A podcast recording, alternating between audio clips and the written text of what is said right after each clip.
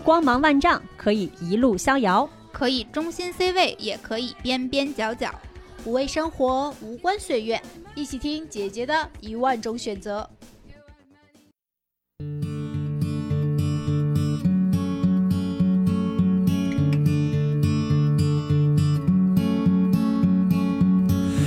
There, Delilah, what's it like in New York City? I'm a thousand miles away, but girl, tonight you look so pretty, yes you do. Times Square can shine Hello，as 大家好，欢迎收听新一期的《姐姐说》。哦，好久不见，大家好，我是美丽。大家好，我是小谢。大家好，我是 Judy，我又回来啦。哇，欢迎！哎呀，我们朱棣姐姐已经从嘉宾被我们薅羊毛薅成主播了。并且还是在国庆假期里面，好吗？对，假期你说说，我们假期薅着朱棣姐姐要来录个什么节目？这个广大职场人听到朱棣姐姐的声音，会不会虎躯一颤？今天特别那个特别有趣啊！我今天给大家介绍一个一个我的好朋友啊、因为我们其实已经认识十多年了，我觉得他身上有很多很多闪光点。聪聪姐姐，我介绍一下啊，她因为呃十多年一直跟我一样，都从事人力资源行业，在每个阶段职场，我觉得就每个人经历过的小的阶段里面，她都纠结过、挣扎过，但是她居然一路起飞，你知道吗？一个顽强的小姐姐，聪聪。Hello，姐姐说的各位听众，大家好，我是聪聪，很高兴来到今天这个这个节目中哈，也确实是由朱莉姐姐引荐的。本来想着说国庆利用这个时间，呃，回北京的，根本就回不了，所以只能通过连线的方式跟北京的小伙伴儿一起畅谈了。哎呀，这个缓解一下思乡之情哈，嗯。咱大国庆的薅了两位猎头大佬和 HR 大佬来陪咱聊节目。跟我们加班，这个我要隆重介绍一下我们的聪聪姐姐，因为这个听过我们姐姐说上一期鸽子节目的朋友会知道，我们在节目里面聊到，我们有一位这个最近一直深陷各种国际纷争，然后用微薄之力解决国际争端的大佬，就是聪聪。我听了都特别好奇。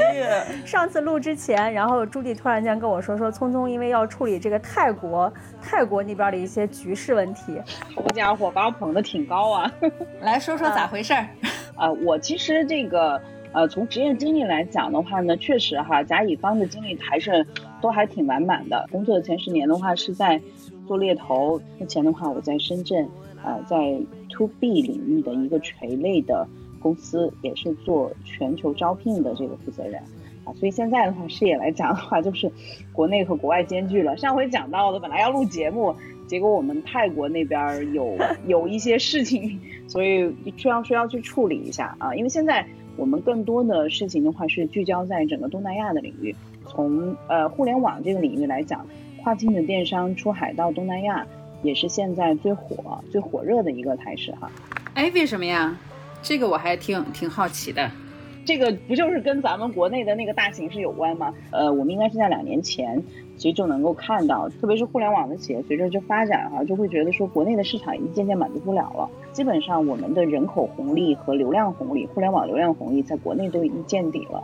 但是在离我们不远的东南亚，呢，却是一派生机勃勃的景象。根据我们那些去到东南亚的同事哈，他们说，这个到了那个环境之后，你会发现它特别像十年、二十年前的中国。嗯，我觉得这期节目能听到的朋友们应该会非常的享这个享受到了全球就业格局的红利。客观的说，其实这点真的是非常重要哈。其实我我觉得我们的听众朋友们，包括我自己的，嗯就其实还挺少关注国际经济局势的，信息银行的这个现象会比较多。我们可能更了解的是，就是哪个网红或者是哪个社会热点的现象。就在三月份左右的时候，乌克兰战争发生了之后，一下子就是美元基金对中国的公司的话都持非常慎重的这个态度。这也就是为什么除了疫情这个因素的影响之外，也直接导致了今年在整体互联网的这个市场上，我们该拿的钱少了，所以发展的话呢变缓了，招人的速度同样也放缓了，这就是一环套一环，又影响到所有的小伙伴。这个聪聪前面这一段 非常格局打开的描述里面，我觉得大家对他现在的工作也也有了一些了解。因为聪聪现在在做一个出海业务嘛，那这个是他现在的一个一个职业状况。刚才通过他的一些讲述，会发现他在不同的行业做了一些这样的转换，而且他每次行业变化的时候，和我们现在当下非常非常像。就是因为我们有很多这个精神股东会在群里面去讨论现在大家择业的问题啊，然后怎么去选择行业、选择工作，然后越来越多的人，我们自己都能感觉出来，大家现在都是在求稳。比如说，呃，半年没有人提过的要去考当老师，然后考公，啊，考研留校，对吧？然后甚至还有一些人就是在在回炉读书。然后聪聪好像我之前了解，他每一次换换工作的经历和。我们现在的这种状况非常非常像，所以我觉得匆匆过往这个工作的，比如说不管是工作生活这种调整的状态，也许能够给咱们现在这个不少精神股东一些这个借鉴和参考吧。我我觉得自己也确实是有一点代表性吧，因为我本科毕业的话是二零零四年，其实这应该是哇，快想二十年前了。在这么多年的职业选择中，其实也是就应该有三次或四次的这个选择。你比如说最开始大学毕业的那个时候，客观讲那时候没有什么选择，嗯，就是湖南的一个大学毕业之后，然后想着到底去哪儿？什么专业？啊，我学的是一个比较万金油的专业，工商管理，就比较普通哈，就是就他没有他没有任何的这个专业性质。那个时候呢，就第一步就马上来到深圳找工作。其实那个时候深圳就已经是。呃，中国我觉得是就打工人最多的那个那个地方了，都是拎着包进工厂的那种。就其实我也进工厂了，当时面试的时候也都是在工厂门口排一长溜的队，然后填那个叫做什么呃，就是面试评价的，就呃面试的那个单子要写你是谁嘛那些。因为那时候我才一千块钱，月薪才一千块钱，二零零四年一千块钱啊，对。他是包吃住的。那时候是在干嘛呀？因为在深圳当地没找到工作，就到了那个东莞，深圳旁边的一个东莞一个市，啊，那个市旁边有一个镇，然后那个凤岗镇离深圳特别的近，但你不要小瞧这个镇，那个镇上有一个当时东南亚最大的呃服装的制造业的一个巨大的一个企业，叫做联泰制衣有限公司，然后那家公司的话呢是做成衣的。呃，它是阿迪达斯、Polo，啊，然后那些国际知名的品牌都在那儿做，但这家公司现在可能已经没有了，因为这个公司的整体的一个业绩也随着这个呃，我们说国内经济的这个发展哈，人力成本的增加，它可能搬到越南、泰国，就现在的东南亚的那些公司去了。啊，当时我们在那边的话呢，就是呃，作为人力资源，人力资源也是个挺起步还比较没有太多门槛的行业啊。然后在那边做了一个助理，每天的工作就是，呃，找工人，就是拉工人过来面试，给他们安排，然后办理报到，就这些事儿。那做的还不错，然后就哎先干着吧，老，啊加了三千块，加了三百块钱，就一千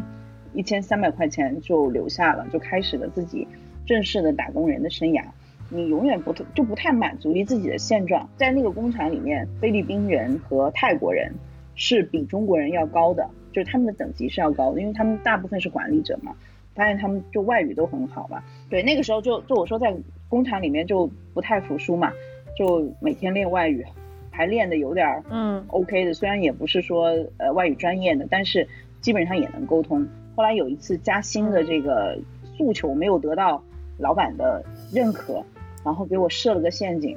然后让我说，哎，你要不去外面看看，就公司里面看看别的机会吧。我当时也傻，我就以为他真的是想让我去外面看看，我就问了一圈，然后说外面没有机会，呃，回来跟我老板说，老板说，啊，那我现在这里也没有空了，你要不走吧？哇，这么坏，是吧？还挺逗的吧？就我这个人个性上就是做什么事儿都特别快，然后呢，我就赶紧投简历，就好在在这家公司的是外语没落掉，我就想说，那我做什么呢？什么来钱快？就是钱薪水比较高嘛，我会比较看重。正好呢，当时那个德国的咨询公司到中国来开拓市场，呃，因为他们为什么来中国做生意，就是因为看到中国的制造业是有非常大的发展潜力，而欧洲的话，大部分的这个公司的话，他们还是要从中国采购，但是他们又不了解中国的市场，所以他们作为一家咨询公司，是给欧洲的那种中小币去服务的，就 hire 了我。然后那个时候呢，工资就从，呃一千五百块钱就变成了四千块钱。嗯，其实那个那个，我们之前在做前一期节目的时候，美丽你还记得吧？我们其实当时看过，呃，这些其实中国零一年加入 WTO，其实大概就是零二、零三、零四那几年，外资进入中国特别多，而且刚开始是以这种鞋服类。就像现在的，哦就像现在的东南亚那些国家一样，就是特别基础的，嗯因为它对我们没有对我们的工厂的这个要求没有那么高，慢慢才是三 C 嘛。然后，然后陆续就是那些外资的科技型企业，什么微软呀、谷歌、谷歌呀，这个什么思科、EMC 这种科技型的公司，就是陆续的都是那几年，摩托罗拉、诺基亚都是在呃两千年前后陆续进入中国的。所以，所以那、那个时候毕业的毕业生，你看那个时候最比较优秀全都 进外企了。学好外语对，包括什么重要。高露洁、什么保呃保洁这些都进入中国了。我就其实也感觉到说，刚才说学的学好外语这个部分哈、那我现在有一个很重要的发现，嗯。就是后后面也讲哈，就是其实随着也是说，你觉得中国企业的力量越来越强之后，你发现中文好的外国人越来越多了。很多。对对，真的。这刚鼓励起我们的听众好好学英文，还是要捡起来。然后突然又话锋一转，没事儿，哎不学也不要可以紧，躺了对，可以躺了。那怎么说呢？就是就是，实际上我觉得技多不压身啊。当时那两年可以说是我所有职业历程中最最轻松的两年，因为我们是跟 case 嘛，是以项目制的。如果国外没有 case 的话，我们就在玩儿。但是你要知道说，如果你不为公司，就是这个公司你不产生效益、没有价值的话，它很快就会被这个市场所淘汰的。啊，所以嗯如果说现在的小伙伴也在一一家类似的公司的话，我觉得可以正好是利用这些时间，你去锻炼自己的能力，啊，未来如果真的是遇到一些呃行业性的一些变化的话，你还是有机有机可循的。那你看我那个公司就是，它其实是在年底它就它就结束了业务，但是你就会发现哇，这一次找工作就比之前难多了，啊，因为第一你的你的经历你的经历已经比前面要多了，其实你不亚于重新做一次职业选择。客观的讲，然后你又我觉得贵了我第三份工作才是真正的职业选择。你看第一份工作大家都懵逼嘛，嗯，对吧？第一份工作大家都懵逼，你也不知道该怎么样，对厂吧？花一枚，随便选，就就感觉所有都有，但是也也不知道干嘛，对吧？反正就先抡一抡再说。第二份工作呢，OK，看着钱多也干了，反正也觉得这个东西有趣，但是你的人生不可能总是这样去变换赛道。当时呢，其实也就想了一下，就是自己的这个经历它能做什么。一方面，我还是挺喜欢做人力资源的事儿的。我觉得我上一个公司的话是有一点咨询性质的嘛。那么如果说咨询加人力的这个状况的话，那不就猎头嘛？当时我就想啊，那我就做猎头吧，因为那个时候大家对于猎头的理解也不是特别多，觉得它非常的充满神秘感、嗯啊。我也是，因为我做人力资源的嘛，因为做招聘的话也都知道说那些高的就是难点的那些角色，客观讲都不会由你们这种普通的招聘来去做。可能就是那种大老板自己操作，然后找几个国际大猎头，然后一单收好多钱那种。电视剧，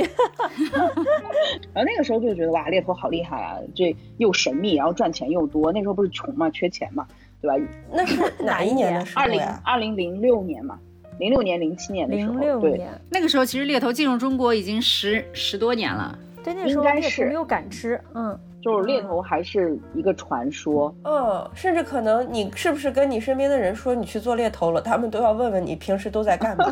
也会。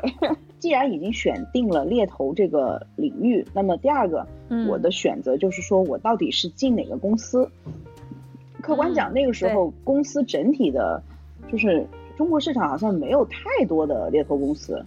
就大家都还在水面下呢，都是神神秘秘的，就是也也不知道这些公司在哪儿。然后网上一搜就投了几家，也确实拿到了这个拿到了 offer 哈，但也不知道该不该去。就后来就是我我后来工作八年的这家公司，正好也是被我的老板，就是那个时候的那个老板所吸引了，所以我就发现说啊，在职业选择的过程中的话，很重要的就是你想好了你要去到一个什么行业的时候，公司可能在那个点上也许没那么重要，但是跟你直接接触的人啊，就你面试的时候，你们俩有没有相中？这这还挺像相亲的。哎，那你你说说是一种什么感觉？什么叫做就还蛮投缘的？就是那种价值种观比较一致吗？呃，我觉得风格啊，比如说风格比较一致，因为你价值观还是挺底层的嘛，你一开始可能看不到，但是你跟他沟通起来特别不费劲，特别是你跟他说、说一些什么东西的时候，解释一些什么东西，你觉得他他能听懂的，而且他说的一些东西你也很认可，就觉得以后你们在嗯工作中、呃打起交道来，其实没有那么难的。然后第二点呢，他也会他会展露出一个很重要的点，就是他会说，哎，如果你来了我们公司之后啊，我应该怎样怎样啊，这个就是大家俗称的画大饼了。但是呢，如果一个老板他会给你画个愿景，是吧？他会给你面画个愿景，试的过程中会给你画饼，那说明你也入了他的法眼了。大家可以以此作为一个参考标哦，准。可以这么 看 嗯可以的哦。如果如果 HR 姐姐很冷漠的跟你说，哎，我们还有好几个人，然后面完之后，到时候我们再通知你啊，这个基本就没戏了险。但是我觉得很重要的一点哈、就是饼是肯定是要画的，但是呢，咱们小伙伴应该要提高就是对这个饼的识别能力。你要想想，就是具体一点，对吧？当时我记得比较吸引我的点还是什么呢？他告诉我说，因为他他自己本身是在香港的，而我当时也知道，就是香港的，就是呃东南亚，就或者我们叫做香港、新加坡那边的猎头啊，因为接触外企比较多，是比国内的猎头的呃，我觉得那个技术能力是要强的。啊，所以当时我说，哎，我就相当于拜了这个师傅嘛，那我觉得这个师傅能力还不错哈、就是他还是，呃，有很多嫡传的一些东西，因为他因为当时那个那个人也介绍说，啊，我原来是在哪家哪家猎头公司，哪家哪家什么的，然后查了一下之后发现说，哎，牛逼，不错啊，这就像比如我们现在再去面试的时候，你可能也会问，哎，你就是哎，老板，你现在你原来是个什么情况，或者你网上也能查得到哈，他是有能力去背书的，这些是有迹可循的，然后觉得哎还不错，然后同时呢觉得说，哎，这又是我想做的，所以他最后又给了我一个 offer。就是聪聪姐姐当时因为呃也没有那个猎头的经验，所以算是半跨行对这种，他选中了你是因为本身市场上就没有太多的这种专业的猎头人才。导致你这么容易的跨了行，还是说因为你某一些什么优秀的特质？我觉得你本我觉得你这个说的特别对哈、就是其实我确实是没有嗯相关经验的，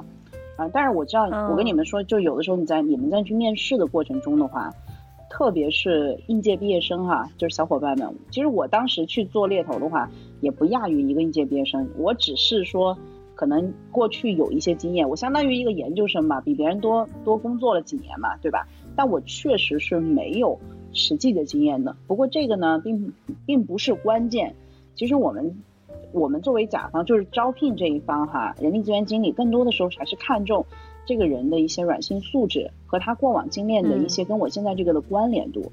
如果我一直都是用我这个呃 JD 里面的核心的，就就怎么讲，就是一定要百分百去 match 到我才能找到人的话，其实我是很难的。但是我会把我的这个嗯职位的话去进行一个排序。你比如说猎头来讲的话，客观讲，如果他有做过相关经验是好，但不是一个最关键的因素。更关键的是这个人他内心是有很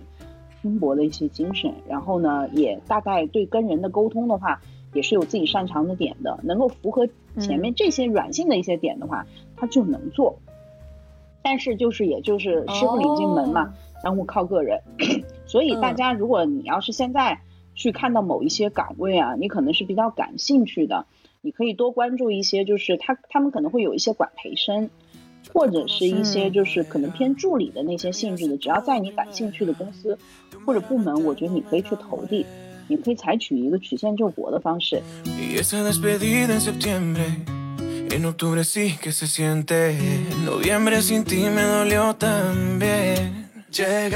说实话，感觉聪聪也不是想好了我就要选这个专业，有一种踩在国运的命门上，就是跟着起来了的感觉。其实最后总结一下，也确实是，就是你真的没法去设计，在这个过程中有几个很重要的点哈，就是你你得坚持，啊，这个这个还真的是，就有的时候是你相信自己能走出来，你才能走出来。就要相信有路，你脚下才有路，就这个感觉。就包括之前就大家看，嗯，那个有有一些名人采访的时候，他们也在说坚持的重要性。那嗯我刚我加入到这这家猎头公司的时候，后来我就发现说坚持真的是太有必要了，因为在这个过程中，我有两次我就很就很危险，我就要被踢出去了。嗯其实我的职业历程也非常、啊也非常惨。我不是不是二零零七年加入到猎头这个行业的，我做的是外资企业客户，对不对？然后咱们二零一八二零零八年发生了什么？全球性的金融危机啊，哦，就有点像，我觉得这一次 就现在这种情况，嗯，对对对，突然一下子，你所有的外资客户 h i c o n 都没了，就我不招人了。为啥不招人呢？因为我我在那边的现金流有问题，我要缩减成本。上市企业缩减成本最重要就是最直接的一个，就先先裁人呗。裁员我觉得那个时候特别煎熬，就嗯真的是，实话说，我也我也是有点撑不下去了。就是二零零九年的时候，你看零八年经济危机这一年都没有没有赚钱，都是拿着底薪，特别穷。然后，但是那个时候还是有一些积蓄哈，就还好。然后时间进入了二零零九年，因为二零零八年的经济危机还在持续，所以被迫我的外企客户基本上都没了，我就得做国内客户，对吧？然后那个时候嗯团队又受到变化，呃，这这种情形其实跟现在的很多小伙伴是挺一致的，就对就就就说明人类的苦难都是轮回。苍天饶过谁？太阳底下没有新鲜事呀。就是客户也没了，然后你的新客户还没起单，然后你一直做不起来，公司对你的要求还是那么严格。我记得到了十月份的时候，嗯啊，应该是下半年的时候呢，就开始接触那种这公司里谁都不要的客户，就是因为好客户还是大家都拿着嘛，所以先捡一个别人不要的客户先做着呗，就是就是不能不能放弃，你还是得就你还是得坚持，你还是得本着你说你你说你做这个事儿，你还不能轻易放弃。你想想外头也都差不多，但同时呢，我也确实就是做到这个阶段，我也在想说，我是不是真的不太适合？我真的怀疑过。同时呢，我又想着说，我是不是在这个公司不适合？我是不是挪挪窝？果不其然，我又出去面试了。但那时候拿到一个八 K 的 offer 的时候，那时候现在不是不是降到四 K 了吗？又涨了又涨了，不少啊！对对对。但是你知道我那个时候心挺虚的，嗯就你知道那种心理状态说，啊哎，你好像有一个门票了，但是你你敢去吗？不过恰恰好，真的觉得天无绝人之路，也是一直没有放弃哈。然后我那个新的客户就给我开单了，然后还存了一个大单，哦，然后就那个没人要的对对，客户，就是好像冥冥之中是说，这个命运把你逼到一个就是特别特别，就你马上就快要死了的那个境地里面，然后你就坚持喘了这口气，你就没有没有没有放弃，然后就发现说，哎，有有转机了。就因为当时那个时点业绩就是还没有证明自己，所以你觉得走是不爽的。不行，不能走，不能走。就是在当你就是到决定之前，黎明前的黑暗总是那么的漫长，你好像真的没有这口气儿了。但是你就憋一憋吧，就有的时候跟自己说再等一等啊，然后果然就有戏了。然后有戏之后，就是很迅速的就赶紧去抓着，就跟就跟那个海里溺水的那个人抓到了那个 那个绳儿，就一直往上爬，一直往上爬，爬到自己爬不动为止。其实，其实我觉得很多人在你这个阶段，就是还没有在一个合适的位置上证明自己的时候，多少都有点这个状态，就是放弃了。也有点不服，但是呢又没有扛下来。然后你放弃了之后，你会带着那个失败的心态，从一个新的平台再开始的时候，那是很难受的。那个阶段你还是要熬过去的。对的嗯我现在就是这样，你咋了？就跟你刚才说的情况完全一毛一样，一会模一会会熬。过去的。嗯，但是这个过程中其实是真的挺难的，就是锻造了一种强力的技能，就是如何去鼓励自己。来说说你是怎么鼓励自己的？因为你一直在做一个不被认可的事情嘛。如果说你不能让自己更坚定的话，那维持我我自己的那个，我觉得就是一份自尊吧。就是你觉得自己不是那么差的，为什么不可以？就是不停的在问自己，我不行吗？不，我一定要，我就想怎样怎样怎样的，就是就是这样的一个一个心态，一个不服输的一个心态，就是坚持下来了。我们在这个过程中的话呢，更多比如说遇到一些难题的时候，可能就会想说，哎，因为我们当时做猎头也经常加班，我基本上呃应该都没有十九十没有九十点钟下过班吧，因为我们到了下班的时候其实是最好跟候选人联系的，所以经常加班，就基本上看到的都是那晚上就特别晚了那种，但恰恰是这种很很孤独的这种。有点像绝境的这种感觉，反而衍生出一种别样的美。那我想替那些想躺平的朋友们问一问，就是我如果不开心，我为什么还要坚持呢？就其实他这儿有一个前提，他这的前提是说这个事儿他非常喜欢，但是没有证明他自己。但他前两段就没有啊，他前两段就走了呀，没有啥遗憾的。嗯，对，就如果我对这个工作，因为我觉得现在大家找找工作可能。喜欢这个事儿，在当下这个年代谈起来有一点奢侈。大家觉得先找一个饭碗，先让自己能活下去。那在这个情况下，以活下去为前提的时候，他也没有那个喜欢的支持，也没有什么，就是很多人面临着弃之可惜，食之无味的这种这种状态。如果再来一点儿，比如说在职场上的一些不顺心也好，或者是面临的一些外部的打压，然后内心的煎熬，对，就类似于这种。我觉得就在职场里面呈现那个状态就很拧巴，大家也觉得想走，但是一不知道走到哪儿去，留下来又不知道该能干嘛，而且有可能比较好的状态是在这个情况下比较好的状态是有的公司不会那么卷，但如果再遇上公司很卷，我觉得那这个职场人就这个打工人就觉得感觉就是有一种被掉进了这个这个。叫什么？就是那种牛水拧水泥的那种机器一样，在里面嗡不停的被带着打转，但是又逃不出来。哦，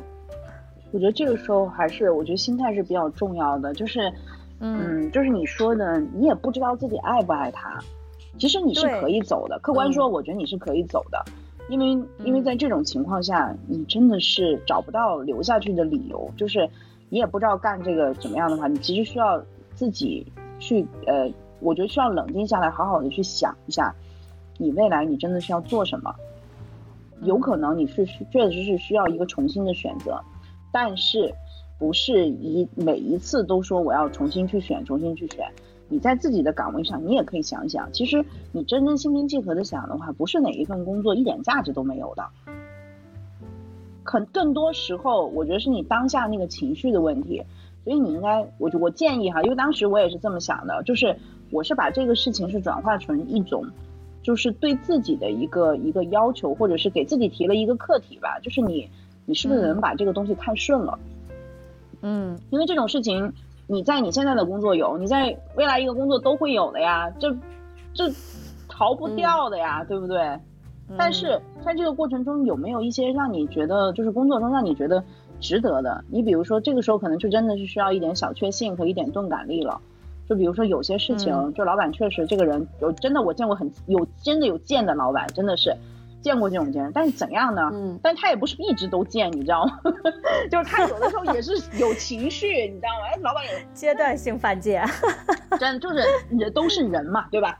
我我觉得你抱着这种心态的话，你可能会在这个工作场景中的话，你会好受一点。但真的不要放弃努力，因为大第一是大家都如此，然后第二个这个世界上还是有。值得你去感慨的一些好的东西，它会化成你的一个力量。后来是什么让你放弃了，又进入了下一个选择呢？后来是这个世界充满了更大的诱惑。一二年，然后那个时候，嗯，年纪也应该有互联网火起来了，对，开始了，感觉到了互联网时代。一五年，然后一五，我是一五年离开这家公司的，就是服务了八年的企业。那个时候全民创业就开始了，哇，好厉害啊！全是好热闹的一段时间，对对，全是 热钱，就投的挺多，股市也特别热。就那个时候，哎，跟现在特别像。二零一五年的股市，大家还有印象吗？没有，感觉狗都赚钱的那种。我和听众们应该没有印象，我们还在校园校园里。OK OK。那二零二一年的股市，大家刚经历过，应该应该有印象吧？就是疯涨的那一段，又来又来，一毛一样，真的是一毛一样。那个时候我是完全不炒股的人，我都开始炒基金了，然后一进去就亏了，就跟现在一模一样。就是那个时候，二零二零一五年的时候，因为全民创业的那个热潮嘛，然后热钱就特别多，那个时候诞生了好多公司，然后猎头也开始转型。我之前的那些客户，可能原来都是偏传统 IT 的，然后就开始往互联网转了。然后我就我一五年开始的话，就去到了另外一家公司，我想说，哎，能不能试着自己再做一做，做一下偏互联网的这个。然后接着这两年的时间，其实做的也挺惨的，因为其实。就会发现说，原来互联网的这个积累的话，其实还真不是说你想的就那样。其实我觉得那段经历不是特别成功，但是在这段经历里面，我认识了我现在的一个合作伙伴，我们一起大概共事了，到现在人算下来的话，可能就得认识有得有有有个五六年了吧。我后来就被他邀请加入到那家美资的上市公司，然后跟他们一块儿再去做。一个新的行业，这个时候就是一个完全的转换了啊！这个这个转变的话，是我职业历程中非常大的啊。然后同时这个回报也是超级大的，因为上了，因为开始在互联网公司工作了，然后股票很值钱，所以从这个角度来讲的话，就刚才你讲到，就是说，哎，你干了一段时间之后，你你其实这个路你总是会要走到头的。客观的说，就是天下无不散的宴席。但是我觉得我经过十年的努力，然后在此做一个转换，不算，我觉得不算差。你要知道你的你的生命中啊，就是就是你需要去进行一次主动的选择。你比如说像这次我就是转到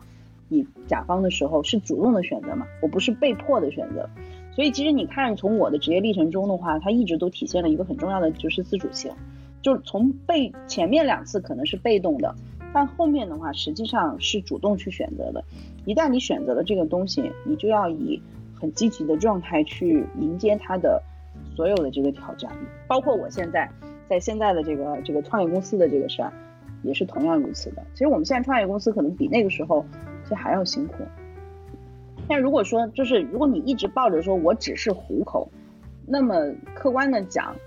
你就把自己。就活成了你自己的定位，就没觉得你是这个行业专家，你你就没把自己当成是这个行业内牛逼的人。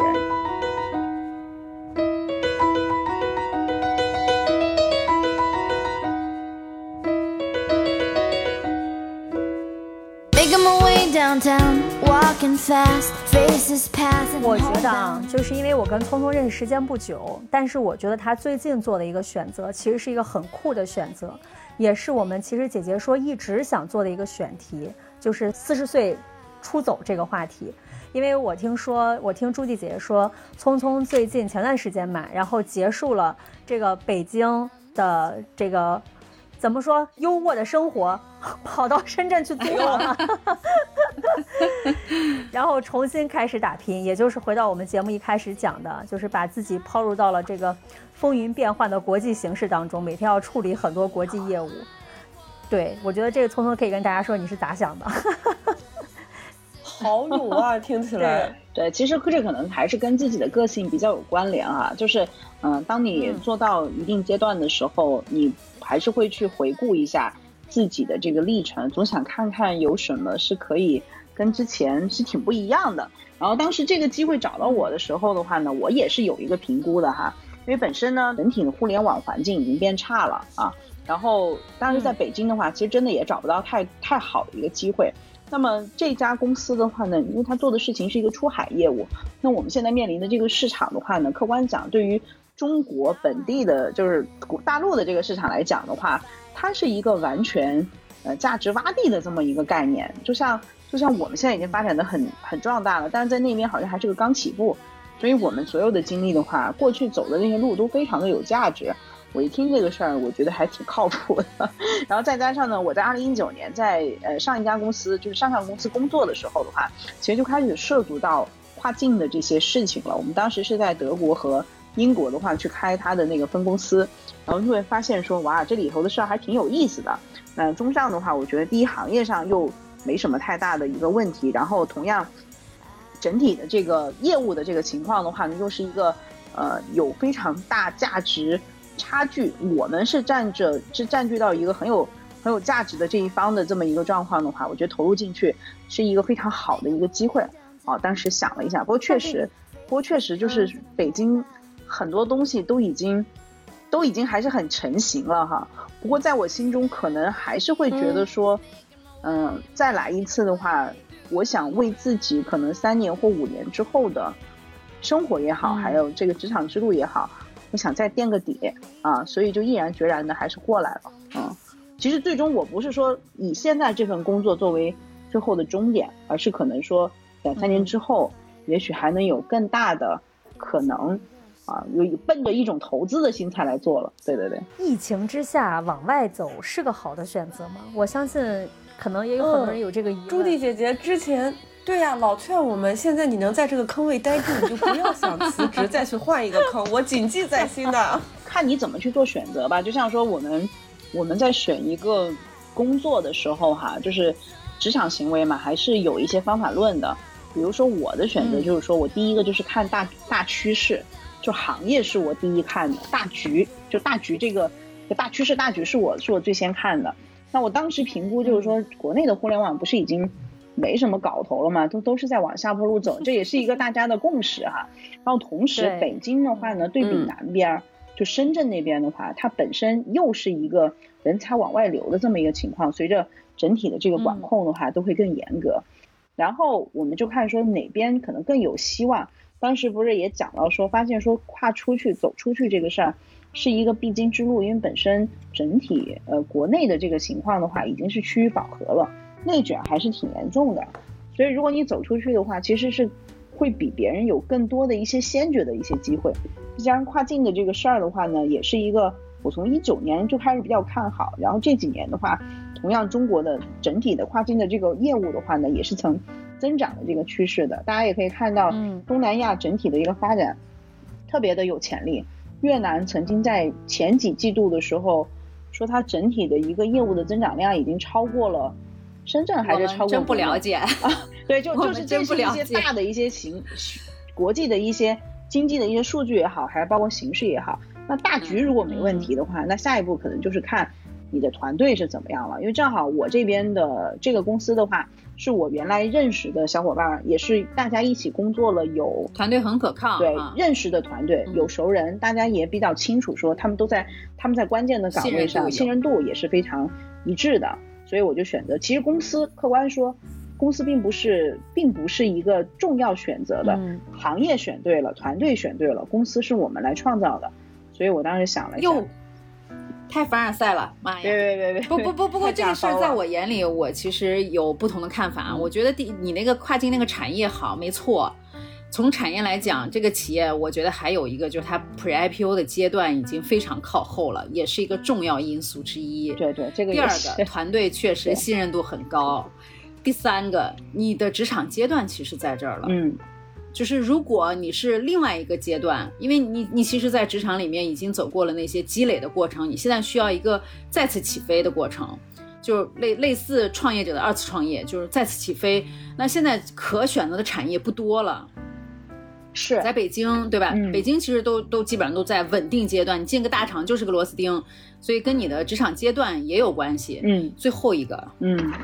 那个深圳城市多年轻啊，比北京还是有很多活力的，我觉得。哎，我记得你当初选的时候，其实也考虑深圳，其实你会有一些新鲜的东西会注入你的这个人生的这个阶段。我我觉得其实有很多还是挺有趣的点。对，当然因为你自己觉得很平，但我看上去还是很兴奋的。呃但不过朱迪，我觉得你说的这一点是是对的哈，就是你还是要从，比如说一套方法论的话，你还是要从你去使用者的这个角度。你刚才提到我选择的话，因为职场阶段不一样，但如果这个的话，确实按照这个套路，行业、公司、呃团队这三个点来说的话，比如说你刚刚进入到社会的新鲜人哈，最初级的那个的话，相对来说，我觉得有可能公司会比较重要。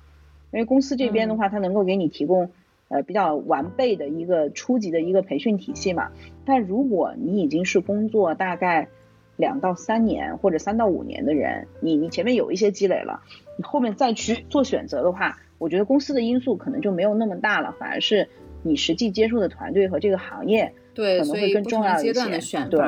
对对。因为团为什么说团队很重要，就是这个这个活儿你肯定是每天至少八小时要在一块儿，除去你睡觉的八小时和你那些浪费在路上的一些时间的话，其实有效的沟通的这个时间，人与人的接触或者交朋友的那些。当然，我的前提是在现在当下社会，就是大家的工作压力都还比较大的情况下，其实团队的这些人就是成为了你白天能自主的时间里非常重要的因素了。一群人，对，如果这些人你都你都不看好的话，你跟他们在一起真的是还挺恶心。那 可那就那就可不是那就别。别那个工作八到十个小时，再加上有时候团建吃饭，十个小时上下，我觉得。对对对。但是嗯现在我觉得大家多看一些大趋势是非常有必要的。你比如说有一些嗯行业，就是它明显就是在走下坡路的，那些还是尽量少选择。然后其实我确实我不建议大家去考公或考教。为什么？为什么我说哈、嗯特别是考教，我觉得考教的风险是超级大的，因为大家一定要注意一个很，就是很严肃的现实状况。就你可以看一下我们隔壁的日本和韩国，没有没有孩子的出生，你哪来的教育啊？真的是我在想，为什么还要去考教啊？你真的考完就失业了好吗？教育大家生孩子，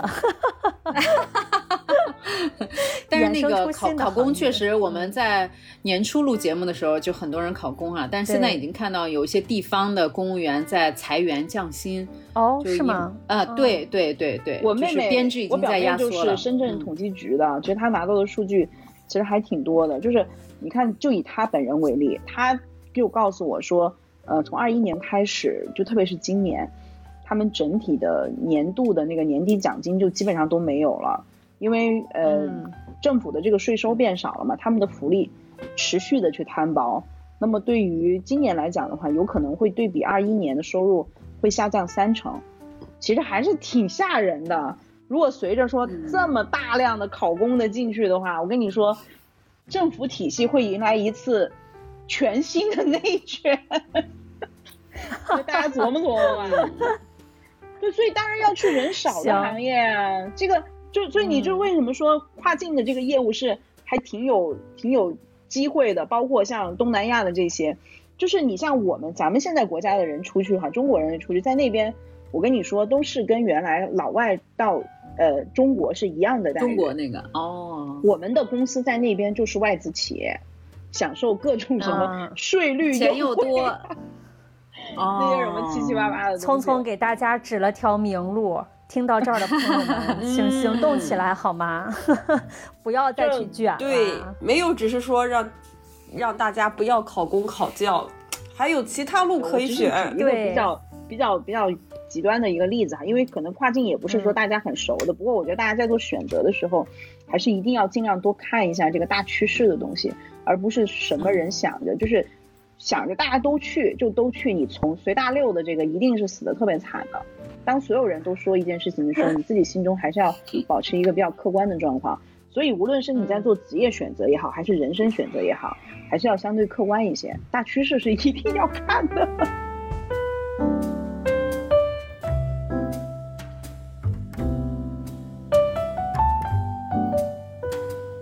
聪聪其实，在每一次选择，特别像小谢之前的时候说的一句，就是好像是在乘着一个大势去做一些决定，然后其中有一些是和我们当下的环境处得非常像的。我觉得聪聪包括朱迪也可以和大家分享一下。那我们在职场上，或者说是结合职场，我们在生活当中应该怎么去选？作为一个爱在二十年这个职场这个摸爬滚打的，这个从小白开始到现在也算是个老鸟了，就这种这种状况，我还是觉得规则真的是很重要的。就大家大家其实一定还是要遵守规则。就是现在年轻的小伙伴的话呢，就是客观讲哈，我觉得大家都会有自己不同的人生选择，但是有一点还是很重要，就你毕竟你还是要吃饭嘛，你先以这个温饱，就是能养活自己。如果你经济不独立的话，你谈和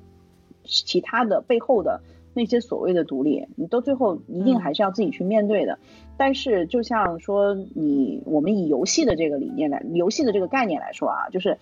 你既然就是工作的话，它也是在玩一个游戏，它一定是有它的规则的、啊。所以你要充分的去理解到这个这个职场上的一些规则，是你玩好职场这个游戏很重要的点。那么你在职场中的话，比如说职场可能还是要有一些价值观，他们还是比较比较去信奉的哈。比如说你说的什么奋斗也好啊，或者是什么热爱啊，什么什么这这些东西，在这个场域它是说了算的，它就是规则，你就得遵守，除非你不玩，你不玩你就自己打工去呗，也可以。但现在社社会的价值观的话，其实还挺多元的。如果你不在职场混，你可以完全不管职场的规则，那就换个角度，你就是社社会的这个社会的这个法则哈，就是另外一部分。在职场上，我觉得一些什么呃奋斗啊那些什么东西还是讲的，不过可以依据自己的一些状况的话去做一些，我觉得是可以做一些改变。其实还是以你的兴趣为为前提，你还是要想着说这份工作，你打了这份工之后，